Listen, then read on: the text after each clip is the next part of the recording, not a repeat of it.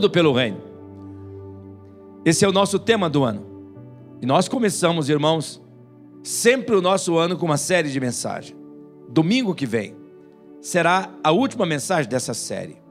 Eu peço que você, por favor, não perca. Nós estamos falando, e como falamos domingo passado, como nós vimos, nós estamos vivendo os últimos acontecimentos da história. Jesus está perto de voltar, irmãos.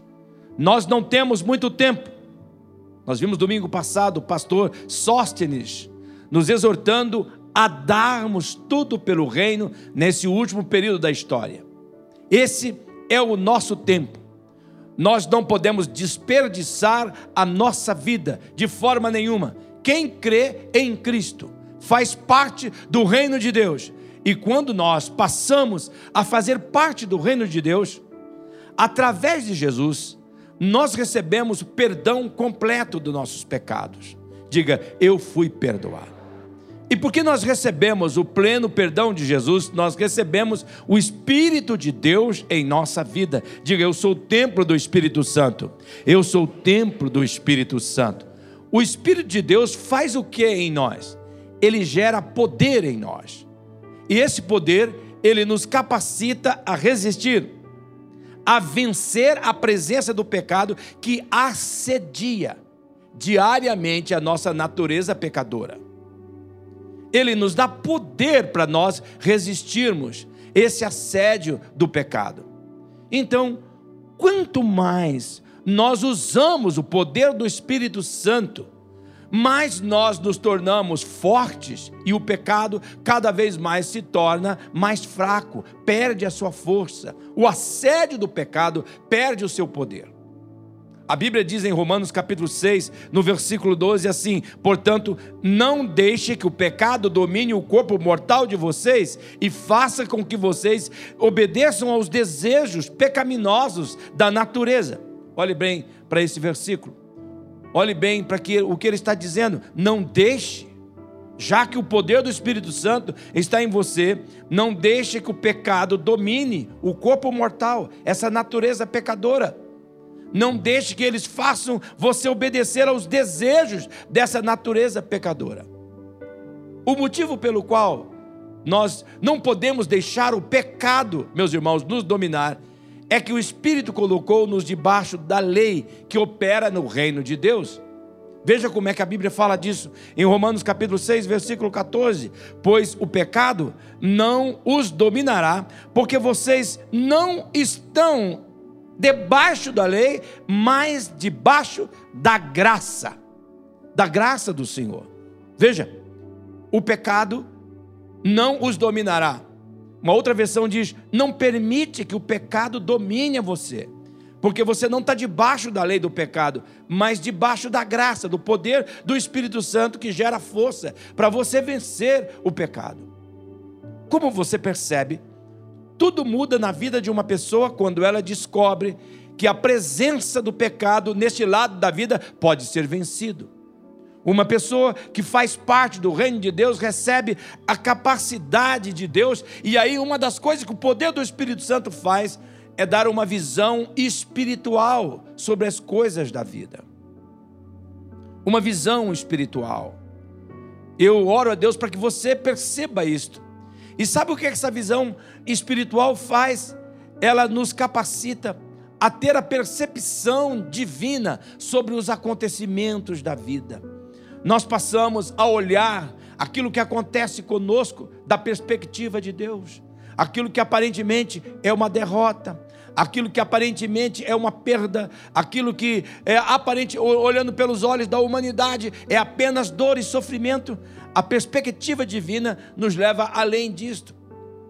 Além dessa visão espiritual, um dos outros resultados que gloriosos que uma pessoa que faz parte do reino passa a ter é que ela ganha de presente a mente de Jesus nela.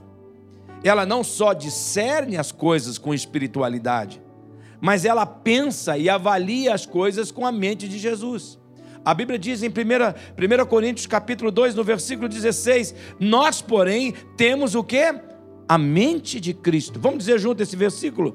Nós, porém, temos a mente de Cristo. Veja, você ganha uma visão, você ganha o poder do Espírito Santo, que você capacita você a resistir o pecado, o assédio do pecado. Você ganha uma visão espiritual, você começa a discernir as coisas na perspectiva de Deus. E por que que você ganha? Por causa que a mente de Jesus está em você. E vivendo a vida através da mente de Cristo, nossa vida se torna uma grande descoberta. E nós passamos a caminhar com Jesus em acordo com a sua forma de ver, a sua forma de pensar, conforme ele pensa e conforme ele sente e deseja que vivamos. Mas quais são as principais descobertas que uma pessoa que faz parte do reino faz? Eu quero que você, nessa noite, tenha essas descobertas. Eu quero que você se lembre que um dos papéis meu principal não é apresentar novidades para vocês, é lembrar vocês das verdades que você não pode escolher, que você não pode esquecer, que você tem que lembrar sempre. Em primeiro lugar, ele descobre que ele foi criado para ser amado. Essa é uma descoberta que todos nós temos que fazer. Eu oro nessa noite para que o Espírito Santo lhe capacite a compreender isso.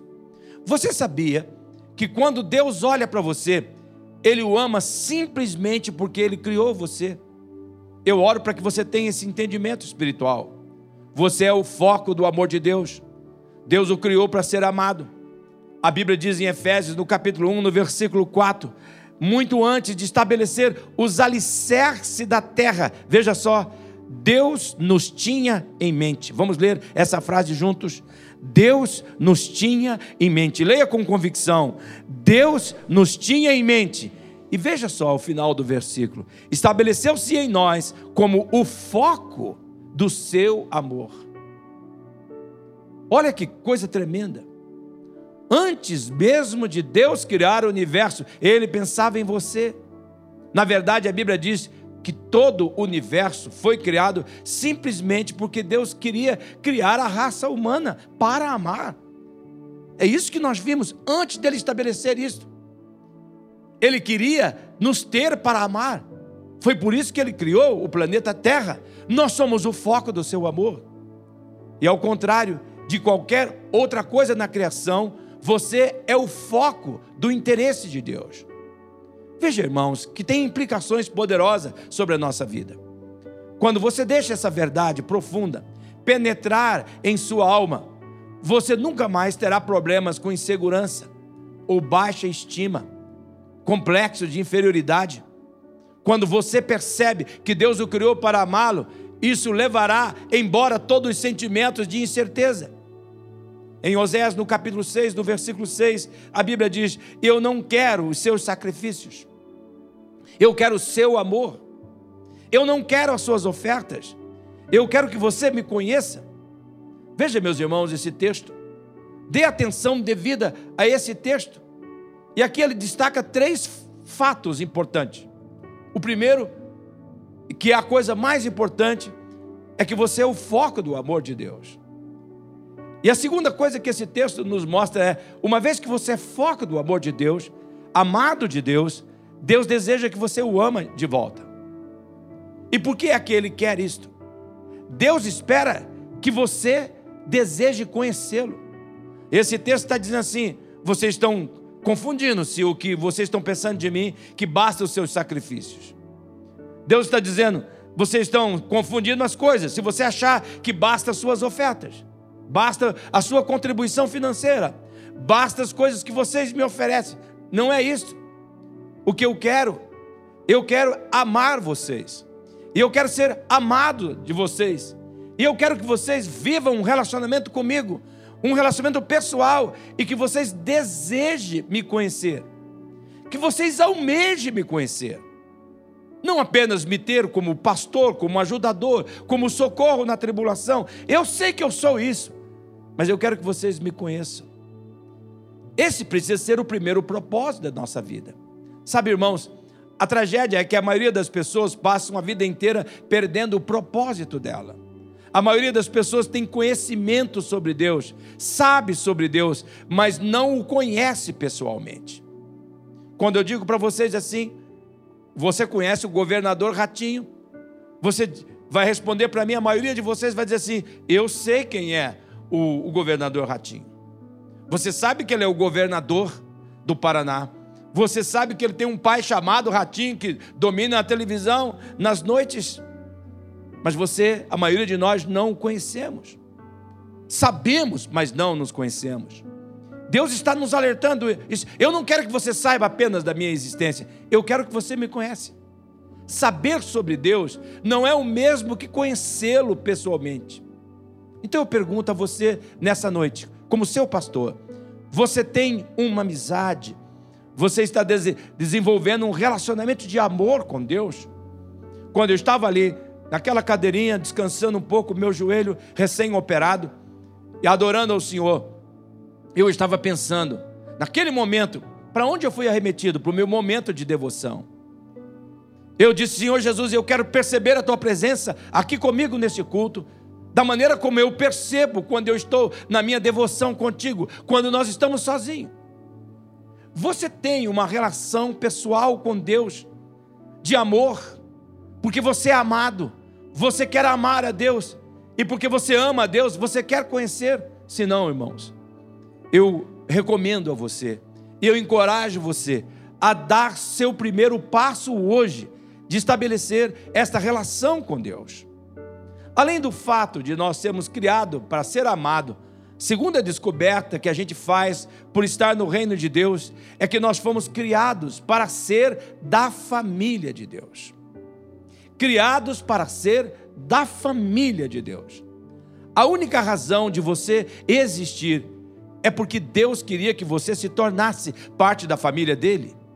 Seguindo a sequência do texto, que nós estamos estudando em Efésios capítulo 1, no versículo 5, nós lemos: Deus decidiu antecipadamente nos adotar em sua própria família, trazendo-nos a si mesmo por meio de Jesus Cristo. Isto é o que ele queria fazer. E isso lhe deu grande prazer. Note esse texto. Esse é um texto que você tem que se debruçar sobre ele. Eu peço para que você grife na sua Bíblia. Eu peço para que você sente na sua casa e tenha compreensão desse texto. Ore a Deus para que Deus lhe dê entendimento dessa verdade espiritual. Deus criou você para fazer parte da, da família dele. E a forma de fazer você parte da família dele é através de Jesus. Ter você na família de Deus trouxe muito prazer para Deus. Foi antecipadamente. Antes de criar tudo, ele viu toda a sua vida.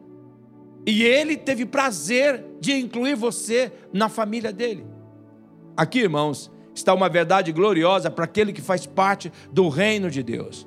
A sua família espiritual, a família de Deus, vai durar mais do que a família física. Eu estava falando no culto da manhã, as minhas crianças, três filhos, a Rebequinha, a Maressa, o Jacó, todos eles dormiram no meu peito enquanto cabia. Quando não, começavam a dormir do meu lado, segurando a minha mão, outro dormindo na minha perna. Eu me lembro bem disto. Eles eram a minha família. E eu me lembro da noite em que as minhas duas filhas se casaram, falaram comigo. Ô oh, pai, eu estou tão triste de deixar o senhor, de deixar a sua casa. Falei, tá nada lá que você é mentirosa. Apareceram esses malos acabados, vocês estão morrendo de alegria indo embora com eles. Mais difícil foi quando eu, eu perdi meu filho, o Jacó Júnior. Quando ele saiu de casa. É, e casou-se. Eu passava por na frente do quarto dele. Eu podia sentir o cheiro dele lá, mas ele não estava lá. Ele não fazia mais parte daquela casa. Eu me lembro que naquele período de adaptação, um dia eu conversei com meu filho aqui na igreja. Eu falei, filho, você não sente saudade de casa? E ele disse, claro que eu sinto, pai. Nossa, pai. É uma delícia para casa, não é? O senhor só acredita que tem dia que eu fico com tanta alegria, não vejo a hora de chegar, que eu quero ir para casa. Filho, filho, por que você não vai? Ele disse, eu vou, pai. Eu vou para minha casa. A minha casa já não era mais a casa dele. Ele não era mais a minha família. Eu tinha que entender que a minha família era eu e a minha esposa. E que agora eu era parente dele. Que eu era parente das minhas filhas. E aqui é o que Deus está querendo colocar. Sua família espiritual, a família de Deus, ela vai durar para sempre. Famílias físicas não duram. os filhos crescem, eles se mudam, alguns morrem, mas a família de Deus viverá indefinidamente pela eternidade. Deus nunca quis que você vivesse sozinho. Você sabia que a ideia divina de casamento era para apontar para a família que Deus formaria? A verdade é que Deus odeia a solidão. Quando Deus criou o homem, ele o colocou num jardim perfeito, num ambiente perfeito. E a primeira coisa que Deus notou e disse foi essa: não é bom para o homem ficar só. A ideia de colocar na vida de Adão uma mulher tinha o propósito de indicar que Deus queria que Adão e também nós fizéssemos parte da família dele. Qual é a família de Deus? A Bíblia diz em 1 Timóteo, capítulo 3, versículo 15: essa família é a igreja do Deus vivo, o suporte e fundamento da verdade. A igreja, o corpo de Cristo, ela não é uma instituição. Preste bem atenção. É verdade que nos nossos dias, por nós termos um lugar, por nós termos que nos reunir adequadamente, tem leis e nós temos que cumprir. Nós temos funcionários, precisa de uma documentação, nós temos que ter a vará de licença e tem exigências que nós temos que cumprir. Desta forma, nesta parte, a igreja é tratada como empresa. Mas isso não é igreja. É esta parte empresarial. A igreja, ela não é uma instituição. A igreja não é uma burocracia, uma organização ou um clube social. A igreja é a família de Deus, a igreja é formada por pessoas, é a família de Deus. Não se trata de regras, regulamentos, rituais e religião. Na igreja de Jesus, a questão é sobre relacionamentos. É você se relacionando bem com Deus. É você se relacionando bem com você mesmo. E é você se relacionando bem com as pessoas, em amor. A igreja é sobre amor. A igreja é o suporte e fundamento da verdade. O que é que acontece, irmãos, quando um edifício não tem suporte e fundação? Ele entra em colapso. E pessoas que vivem em áreas onde tem terremoto entendem isso melhor do que nós, do que a maioria de nós. Se você não tiver um bom alicerce sobre seu prédio, ele vai desabar quando ocorrer um terremoto. Deus diz que sua vida funciona da mesma maneira. Você vai ter alguns terremotos durante a sua existência terremotos financeiros, terremotos emocionais, terremotos relacionais, terremoto na saúde, terremoto na vida profissional, na sua carreira. E quando os tempos difíceis chegarem a você, se você não tiver uma família espiritual para apoiá-lo, você não vai suportar, você vai entrar em colapso. Eu oro para que Deus faça você compreender isso. Você não pode cumprir os propósitos de Deus sozinho. Sabe por quê, irmãos? Deus programou você para precisar de outras pessoas, como o forte apoio da família de Deus você precisa, você precisa deste apoio para você poder enfrentar os desafios da vida. Sabe? Eu pensei muito nesses dias sobre isso. Esse ano que passou foi um ano muito difícil.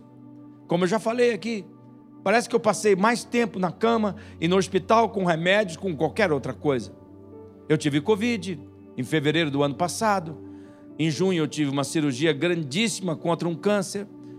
Eu tive depois, logo no mês de setembro, a minha irmã, uma das mais queridas, minha, mais chegada a mim, também faleceu. Eu não pude nem enterrá-la, nem vê-la. Tinha tanta coisa que eu queria realizar ainda com ela. E quando chegou dezembro, a fragilidade do meu corpo que estava rompeu o meu joelho, inflamou todas as minhas musculaturas dos ombros. E agora, em janeiro deste ano, mais uma vez eu peguei Covid. Eu fiquei pensando, como é que eu pude suportar tudo isso? Eu só suportei pelo apoio da igreja do Senhor. Muitos de vocês mandavam mensagem, me encorajando. Alguns de vocês gravavam oração e mandavam para mim. Às vezes, na portaria do meu prédio, tocava o interfone. Eles diziam assim: Olha, trouxeram uma encomenda.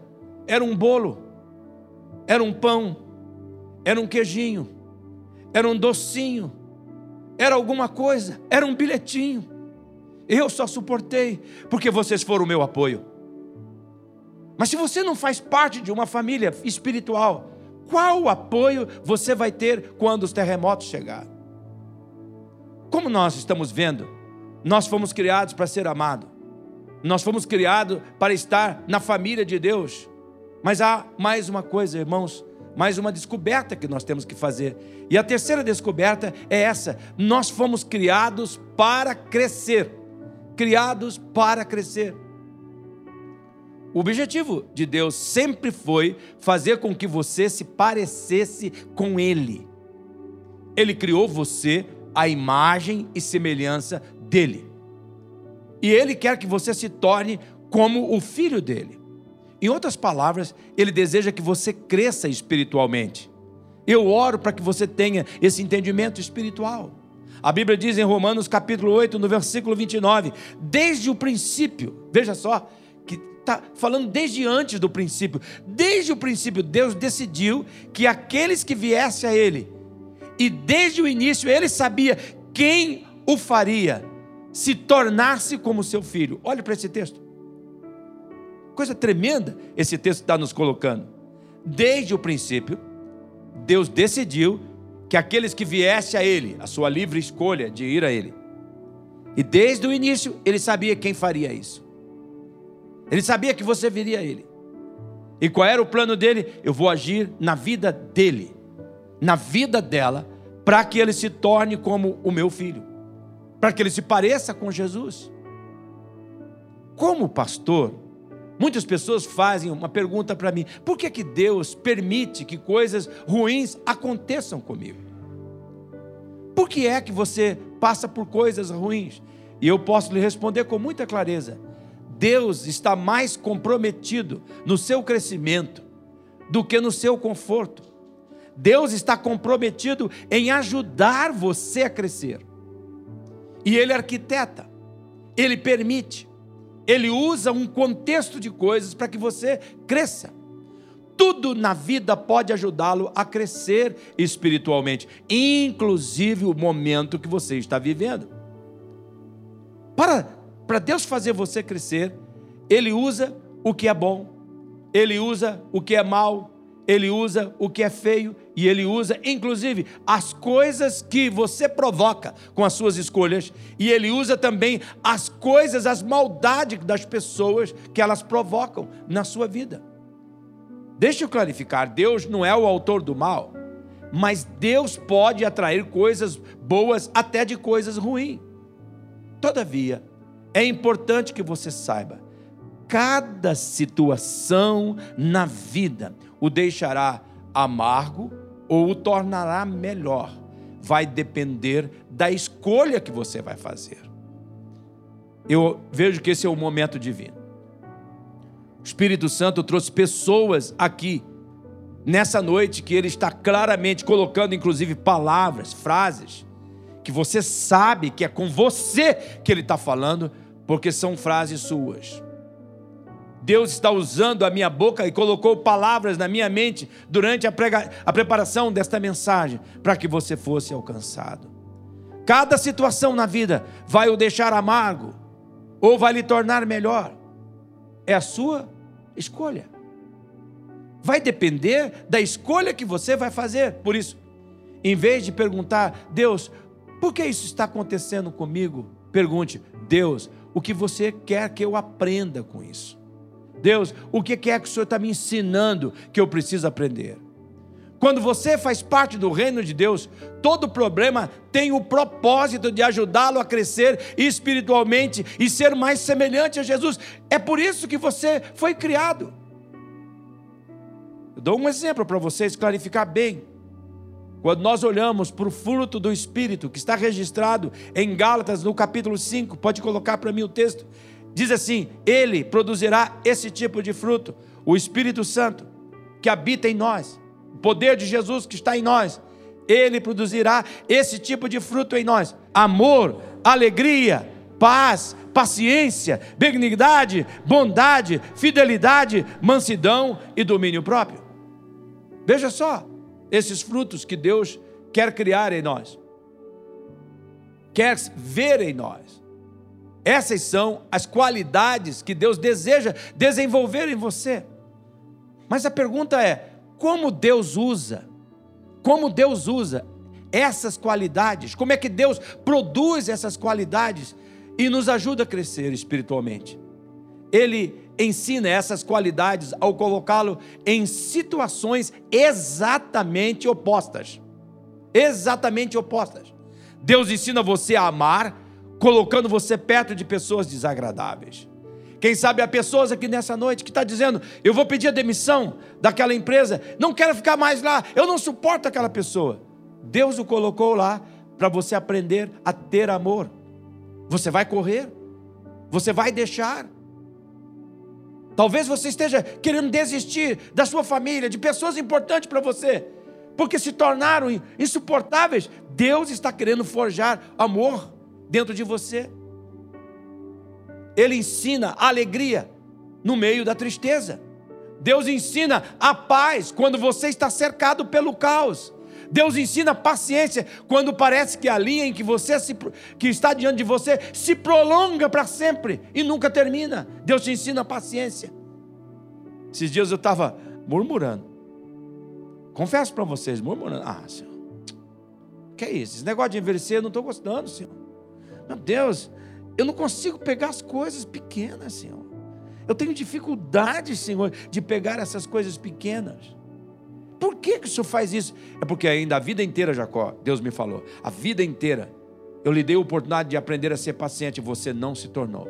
E eu não vou abandonar o meu projeto, eu vou terminar a obra que eu comecei em você. Você vai aprender a ser paciente.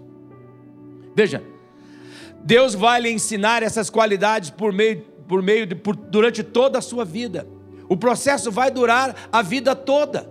Mas você pode confiar que seja o que for que você enfrente hoje, Deus vai ajudar a desenvolver profundidade espiritual e se tornar cada vez mais semelhante a Cristo. Deus não quer que você continue sendo um bebê espiritual. Um casal estava me apresentando a filha, me parece que é a Julinha, que está lá atrás, de oito dias me apresentando a ela. Eu vi aquela bebezinha tão pequenininha ali. Duvido que, eu, que aqueles casais de gente querida nossa quer que aquela menina continue um bebezinho. Para levar o médico para ver o crescimento, o peso. Eles querem que desenvolve. Deus não quer que você continue um bebê espiritual. Deus quer que você se torne como Cristo. Ele quer que você cresça. Mas aqui está o problema. Você não pode crescer sozinho. Você não pode crescer sozinho. Os bebês não crescem sozinhos. Eles precisam de algum tipo de família que dê suporte para eles. E você precisa de uma família espiritual assim, como precisava de alguém para ajudá-lo a crescer quando você era apenas uma criança, quando você era fisicamente jovem. Em Efésios, no capítulo 4, nós lemos: Deus faz com que todo o corpo se encaixe perfeitamente, falando do corpo de Cristo, a igreja. À medida que cada parte faz seu trabalho especial, ajuda as outras partes a crescerem, para que todo o corpo seja saudável, cresça e se encha de amor. Olhe para esse versículo. Concentre-se nas verdades, leia pesando as palavras, medindo os significados. Deus faz com que todo o corpo se encaixe perfeitamente à igreja. E à medida que cada parte, você e eu, faz o seu trabalho, vai ajudando as outras pessoas a crescerem. Porque o alvo de Deus é que o corpo dele, a igreja de Cristo, ela cresça, para que todo mundo seja saudável, para que todo mundo se encha de amor. Meu trabalho como pastor é garantir que as pessoas em nossa igreja cresçam espiritualmente. É o trabalho de todos os nossos pastores, de todos os nossos líderes, professores de estudo bíblicos, líderes de trio de parceria. Na verdade, a Bíblia diz o seguinte em Efésios 4: sobre as pessoas que fazem parte do reino de Deus. Olha qual é o propósito de Deus: seu propósito é preparar o povo de Deus para servir e edificar o corpo de Cristo, até que nos tornemos maduros, até que estejamos à altura de Cristo, que é o padrão. Até que nós nos tornemos semelhante. É propósito de Deus preparar o seu povo, preparar você e a mim, para que nós possamos edificar a igreja, para que nós nos tornemos maduros para que nós cresçamos espiritualmente, como nós estamos vendo aqui. A Bíblia tem uma palavra para esse tipo de crescimento. É, discípulo, é chamado de discipulado. Discipulado é o processo de levar você de um bebê espiritual a se tornar um adulto maduro, um crente espiritual. Isso significa que você está investindo no amadurecimento da sua fé. Então, como você pode crescer como discípulo? A Bíblia, em Atos dos Apóstolos, no capítulo 2, ela diz que as pessoas, como é que as pessoas da primeira igreja cresciam. Olha o que eles faziam, que é o que nós temos que fazer. Aqueles que creram foram batizados e acrescentados à igreja naquele dia, cerca de 3 mil ao todo. 3 mil ao todo. E na continuidade do verso, no versículo 42, nós vemos todos os crentes se devotaram ao ensino dos apóstolos, à comunhão e à participação nas refeições, incluindo a santa ceia e na oração. Olhe, meus irmãos, o que, que eles faziam. Esse capítulo, um pouco mais à frente, ele continua a dizer, como nós vemos no versículo 46, eles adoravam juntos regularmente no templo, todos os dias, se reuniam em pequenos grupos nas casas para a comunhão e compartilhavam as suas refeições com grande alegria com grande gratidão. Olhe para esse versículo. Ele se reunia no templo. Tem pessoas que dizem que não precisa da igreja. São os desigrejados. Dizem que a igreja é ele mesmo e que ele pode ser igreja sozinho, mas que diz que não. A igreja se reunia. Elas estavam num pequeno grupo, que na nossa igreja é trio de parceria. Veja que eles tinham comunhão. Eles tinham um relacionamento, como nós temos no nosso trio de parceria eles compartilhavam as suas refeições com grande alegria, com grande gratidão. Esse texto, meus irmãos, deixa claro que, primeiro, você acredita, e então, porque você acreditou, porque você creu, você é batizado. Esse texto fala de fé e batismo. É meu papel perguntar a você: você já fez isso? Você já se batizou porque creu? Você já testemunhou perante Deus, eu sou, eu estou iniciando a minha caminhada com o Senhor, da mesma forma como iniciei meu, meu crescimento físico. Quando nasci, eu estou nascendo de novo, porque eu creio. Se você não fez, Deus deseja que você pare de procrastinar. Deus deseja que você pare de adiar essa decisão para você poder crescer.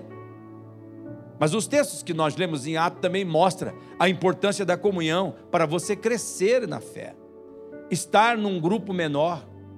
É importante que você esteja ligado a pessoas da igreja, que você tenha sempre por perto esses parceiros de fé ao seu lado.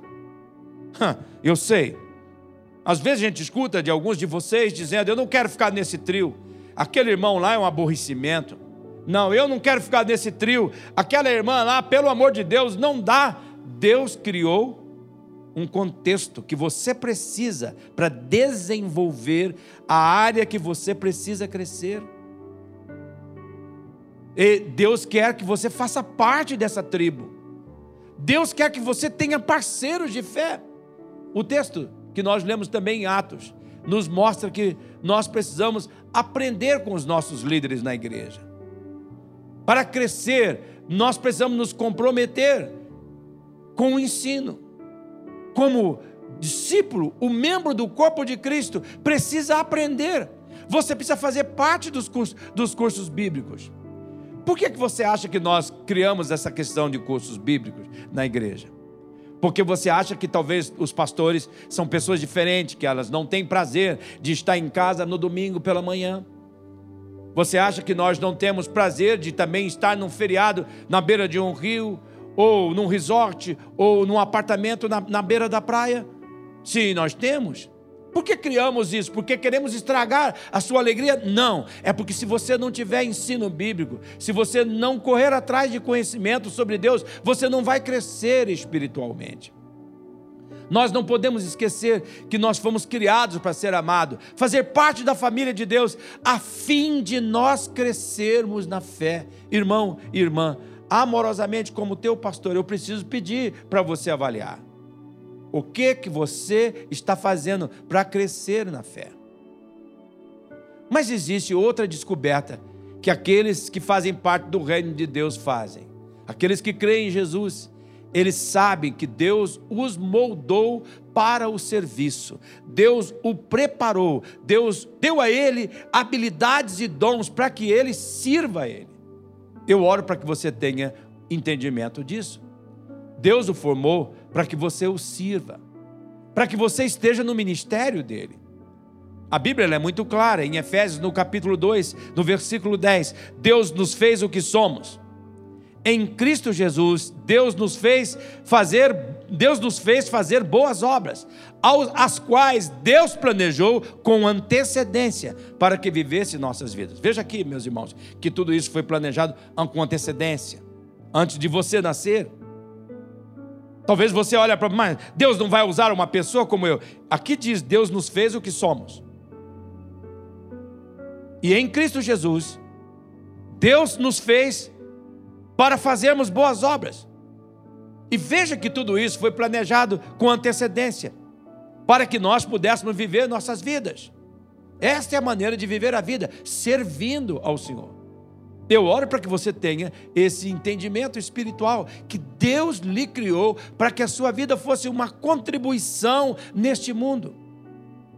Antes mesmo de você nascer, Deus decidiu que contribuição Ele queria que você desse com a sua vida. Deus não o colocou nesse planeta apenas para ocupar um espaço. Não! Escute bem aqui, por favor. Deus o criou e o colocou aqui para servi-lo, servindo outras pessoas. E aqui, esses dias eu estava pensando, Senhor, se eu não viver por um propósito, Senhor, que razão que tem essa vida? Você nasce, e eu fui lembrando da minha infância, fui lembrando da minha adolescência, os sonhos que Ele colocou na minha mente, os quadros que Ele foi colocando no meu coração. Senhor, se eu não tivesse um propósito, se eu não tivesse entendido isso desde menino, com cinco anos de idade, Senhor, se eu não tivesse crescido nesse conhecimento, eu seria apenas como diz o poeta, o profeta de antigamente, que eu estaria aqui com a boca cheia de, de dente esperando a morte chegar. Deus não, não quer você assim. Deus quer que você sirva a Ele. Deus quer que, se você apenas acredita que nasceu para envelhecer e morrer, que valor tem isto? Algumas pessoas lutam contra isso. Hoje, em nossos dias, você pode dar um apertão aqui, uma esticada lá, uma levantada para cá. O problema é que algumas vezes a gente fica assim, um olho fecha, o outro não, não, fecha, e a gente vai dormir e então parece que a boca cai, ou então a gente pensa que está olhando para as pessoas, mas parece que a boca está sorrindo, de tão desfigurado que fica. Então, se nossa vida vai ser assim, tem que ter um propósito. Se você não servir a Deus da maneira que Ele planejou que você servisse, as outras pessoas vão ficar fora do propósito de Deus. Veja que o texto usa o termo boas obras, mas o outro nome para boas obras é ministério. Sempre que você usa seus talentos e habilidade para ajudar outras pessoas, você está ministrando a vida delas. O pastor Sostene esteve aqui a semana passada, ele ficou encantado com o nosso ministério de hospitalidade. Você sabe, você é recebido lá no estacionamento por irmãos que vêm num culto e que vêm servir no outro. Eles recebem você na porta, eles trazem você no seu lugar. E a Bíblia diz em 1 de Pedro, no capítulo 4, no versículo 10. Olha esse texto. Deus deu a cada um de vocês algumas habilidades especiais. Certifique-se de usá-la para ajudar uns aos outros, transmitindo aos outros os muitos tipos das bênçãos de Deus. Você está vivendo nessa dimensão. Olha que esse texto diz que Deus deu habilidades, dotou você. E Deus certifique que você está usando. Para ajudar as pessoas da igreja. Você está vivendo nessa dimensão. Aqueles que vivem para o reino praticam isso todos os dias da sua vida. Os talentos que você possui não são para seu benefício. Deus deu a você seus talentos para o benefício de outras pessoas. Deus quer que você use isto para abençoar outras pessoas. Deus o criou no universo de uma tal forma, ele, ele, ele regimentou todas as coisas, ele organizou todas as coisas para que eu e você precisássemos dos outros. Deus quer que você pratique aqui na terra o que você fará no céu. No céu você vai amar a Deus e os outros. Então Ele quer que você pratique agora. Você também vai crescer espiritualmente no céu e servir a Deus lá. Então Ele quer que você use esta vida para você praticar aqui na terra também. Já que é impossível você servir a Deus aqui na, nessa terra diretamente a Deus, Ele quer que você sirva a Ele servindo as outras pessoas. Na verdade, Deus diz que sempre que você ajuda outra pessoa, é como você estivesse fazendo isso por Ele. Eu oro para que você compreenda que todo cristão é um ministro nem todo cristão é pastor, é verdade, mas todo cristão é um ministro de Deus.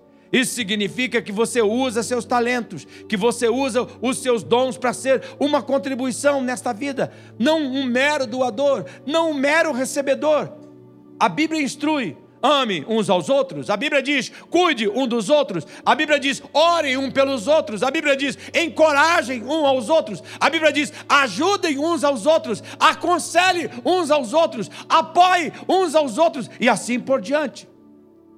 Isso aponta para o ministério mútuo de cada crente na família de Deus, a favor de todos os outros crentes da família de Deus. É assim que Deus quis que fosse. A verdade é que servir a Deus, servindo aos outros, nem sempre é fácil. Nós temos que reconhecer isso. E às vezes, irmãos, você vai ficar desanimado. O que, que a gente faz quando você está desanimado? O que você faz quando começa a ficar cansado? Duas coisas que eu quero lembrar que você precisa trazer à sua memória. Primeiro, lembre-se da recompensa. Lembre da recompensa que você receberá, que vai durar por toda a eternidade. A Bíblia diz em, Hebreus capítulo 6, verso 10, que Deus não esquecerá de quão arduamente você trabalhou por Ele e de como você demonstrou seu amor por Ele, cuidando de outros crentes. Houve um momento, durante essa pandemia, irmãos, dois, nesses dois anos, eu tenho que falar para vocês isso, que eu fiquei muito desanimado eu fiquei muito entristecido, vendo algumas pessoas perdendo a fé, vendo algumas pessoas indo embora, sem nem dar tchau. Pessoas que eu gastei tanto tempo da minha vida, da minha juventude.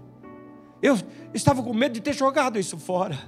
Oh Senhor, quanto tempo com essa família, quantas madrugadas em oração, quantas vezes eu saí correndo de casa para estar com aquela pessoa bem nesse momento. Como é que elas podem simplesmente sair, deixar, sair, nem dar tchau, nem falar nada? O que, que aconteceu? Eu fiquei desanimado, eu fiquei triste.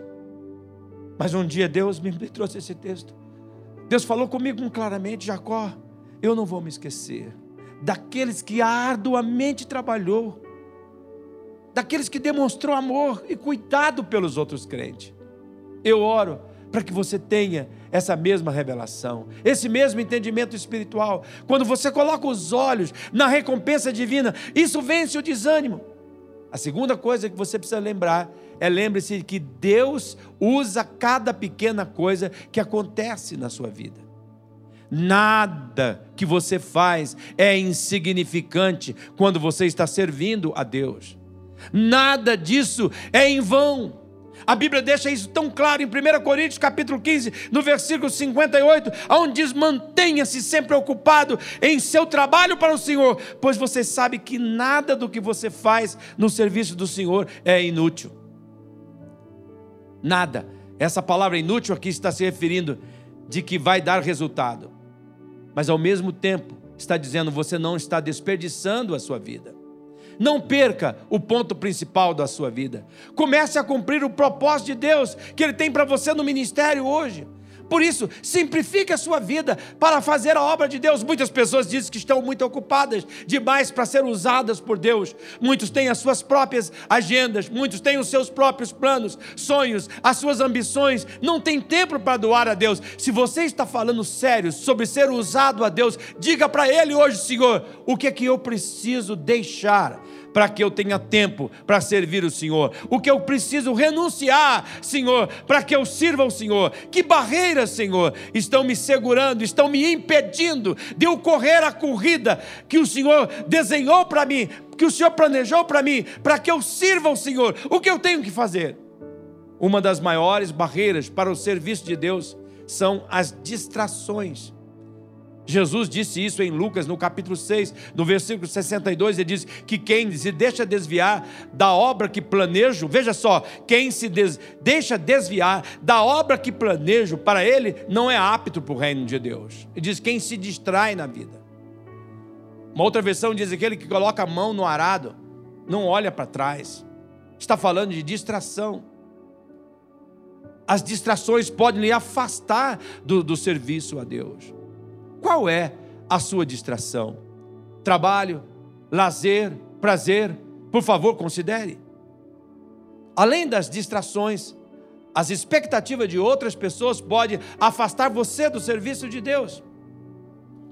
Você tem que decidir quem você vai agradar, quem vai ser o primeiro na sua vida. Você só pode ter um número um na sua vida. Quem é o primeiro? Talvez seja hobby. Não há nada errado em ter um hobby. Mas se você tem um hobby e ele está distraindo você das coisas mais importantes, você precisa deixá-lo. Você precisa renunciar. Quem sabe é o seu passado. Talvez você não tenha abandonado o seu passado e esteja apegado à culpa, a ressentimento, à tristeza. Aqui está o problema com isso. Quando você está preso no passado, você não pode continuar com o presente e certamente não pode continuar com o futuro que Deus tem para você. Seu passado acabou, está no ontem, então deixa ele para lá. O que é que você precisa deixar de lado? A Bíblia diz em 1 Coríntios capítulo 10, no versículo 23, que tudo é permitido, mas nem tudo é útil. O que é que isso significa? Olha esse versículo, o que é que isso significa? Muitas coisas não são necessárias, não são, na verdade, erros, elas não são necessariamente um erro, elas simplesmente não são necessárias. Eu oro para que você compreenda que a vida é muitas vezes uma escolha entre vou fazer algo bom ou vou fazer o que é melhor. A vida é nessa escolha. Eu vou escolher aquilo que é bom ou vou escolher aquilo que é melhor. Cuidado. Se o diabo não pode tornar mal, ele vai deixar você ocupado. Ele o deixará tão ocupado que você não terá tempo para as coisas mais importantes da sua vida, ministério, a sua missão aqui nessa terra, seu tempo a sós com Deus. Você não pode fazer tudo. Portanto, faça o que é mais importante. Simplifique sua vida. Elimine distrações para que Deus possa usar você. Hoje Deus trouxe você aqui para lembrar você. Você foi criado para ser o foco do amor dele, amá-lo e conhecê-lo. Você foi criado para fazer parte da família de Deus. Você foi criado para crescer na fé. Você foi criado para servir. Use os seus dons para apontar para Deus. Eu quero nesse momento que você feche os seus olhos. Nós vamos orar. Curve a sua cabeça. Talvez Deus está dizendo: pare de procrastinar seu batismo. Termine agora que sou membro logo. Vá para o pertencer logo. Faça o seu batismo. Se envolva no ministério. Vá para um trio de parceria. O que é que Deus está falando para você crescer na fé que você tem que fazer? O que é que você vai abrir mão? Eu oro para que neste momento você se lembre de que Deus ele abriu mão da glória do trono e veio a este mundo para morrer por você. E a velha música diz: Morri, morri na cruz por ti. Que fazes tu por mim? Que hoje você tome essa decisão, ó Senhor Jesus. Eu peço que o teu Espírito Santo convença essa pessoa. Aqui há pessoas que precisam passar no balcão de verdades básicas para se matricular, para fazer matrícula na Unibim. Aqui tem pessoas que precisam se batizar, Senhor. Tem pessoas que têm que ir para o trio de parceria. Tem pessoas que precisam ir para o ministério, para o ensino, Senhor. Ajude-nos a ver isto, ó Pai. Missionária Central de Maringá